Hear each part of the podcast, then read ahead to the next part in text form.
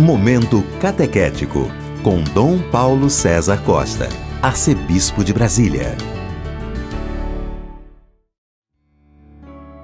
Amados e amadas de Deus, nessa sexta-feira da primeira semana da Quaresma, continuando nossa preparação para a Páscoa do Senhor, este nosso caminho quaresmal, essa busca nossa de conversão, de mudança de vida, temos diante de nós um texto tirado do capítulo 5 do Evangelho de São Mateus, dos versículos 20 a 26. Um texto tirado do Sermão da Montanha. Naquele tempo, disse Jesus aos seus discípulos: Se a vossa justiça não for maior que a justiça dos mestres da lei e dos fariseus, vós não entrareis no reino dos céus.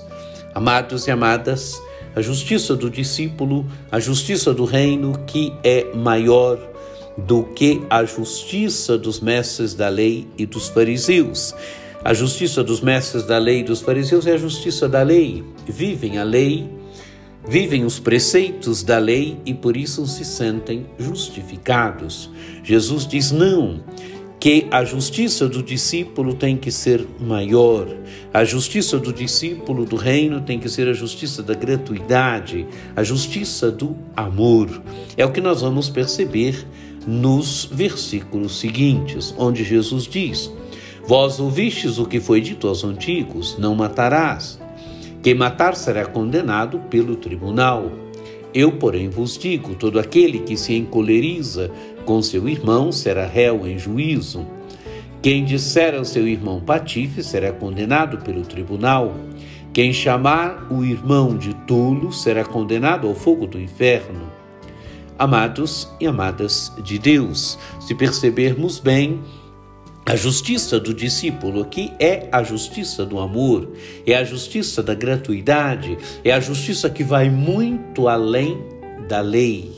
Todo aquele que de uma forma ou de outra ofende o irmão é réu. É réu diante do irmão. É réu porque porque o irmão é aquele que para nós é presença agora do próprio Cristo. E o discípulo, a discípula do reino é aquele, aquela que busca amar o irmão. O discípulo, a discípula do reino é aquele que se desgasta por amor ao irmão. O discípulo do reino é aquele, aquela que ama até os inimigos.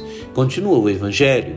Portanto, quando tu estiveres levando a tua oferta para o altar, e ali te lembrares que teu irmão tem alguma coisa contra ti, deixa a tua oferta ali diante do altar e vai primeiro reconciliar-te com teu irmão.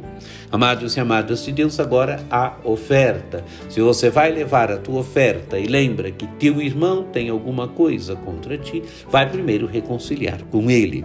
Não é nem você que tem alguma coisa contra o teu irmão, mas o teu irmão tem alguma coisa contra ti. Amados e amadas de Deus, é o discípulo do reino, é o cristão que deve viver do amor do amor para com Deus, do amor para com os irmãos e irmãs. E por isso não deve permitir que ninguém tenha alguma coisa contra ele. É, é o amor que devemos uns para com os outros. Continua o Evangelho. Procura reconciliar-te com teu adversário enquanto caminha contigo para o tribunal Senão, o adversário te entregará ao juiz, o juiz te entregará ao oficial de justiça e tu serás jogado na prisão. Em verdade, eu te digo: dali não sairás enquanto não pagares o último centavo.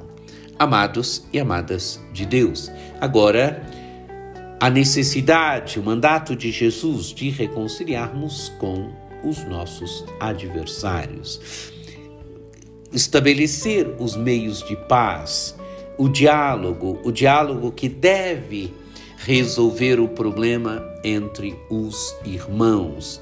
Não há justiça, não há justiça comum. Este evangelho quer dizer para nós, este final do evangelho quer dizer que o irmão é aquele que deve buscar reconciliar-se com o outro, se é uma, uma questão, uma questão de justiça, deve buscar reconciliar antes de ir para o tribunal. É o dever do amor. É o dever do amor para com o irmão, é o dever do amor que deve estar no centro da nossa vida. E assim, verdadeiramente amando, colocando o amor a Deus e ao centro e, e, o amor ao próximo no centro da nossa vida, nós estaremos verdadeiramente vivendo da justiça do reino, não da justiça dos homens. Peçamos a graça nesse dia, então, de sermos homens e mulheres que vivem da justiça do reino, que é a justiça da gratuidade e do amor. E assim a nossa justiça supere verdadeiramente a justiça dos mestres da lei e dos fariseus. Que você tenha um dia muito abençoado, que por intercessão de Nossa Senhora Aparecida, desça sobre todos vós, sobre vossas famílias, a bênção do Deus Todo-Poderoso, que é Pai e Filho e Espírito Santo. Amém. Este foi o Momento Catequético com Dom Paulo César Costa, arcebispo de Brasília.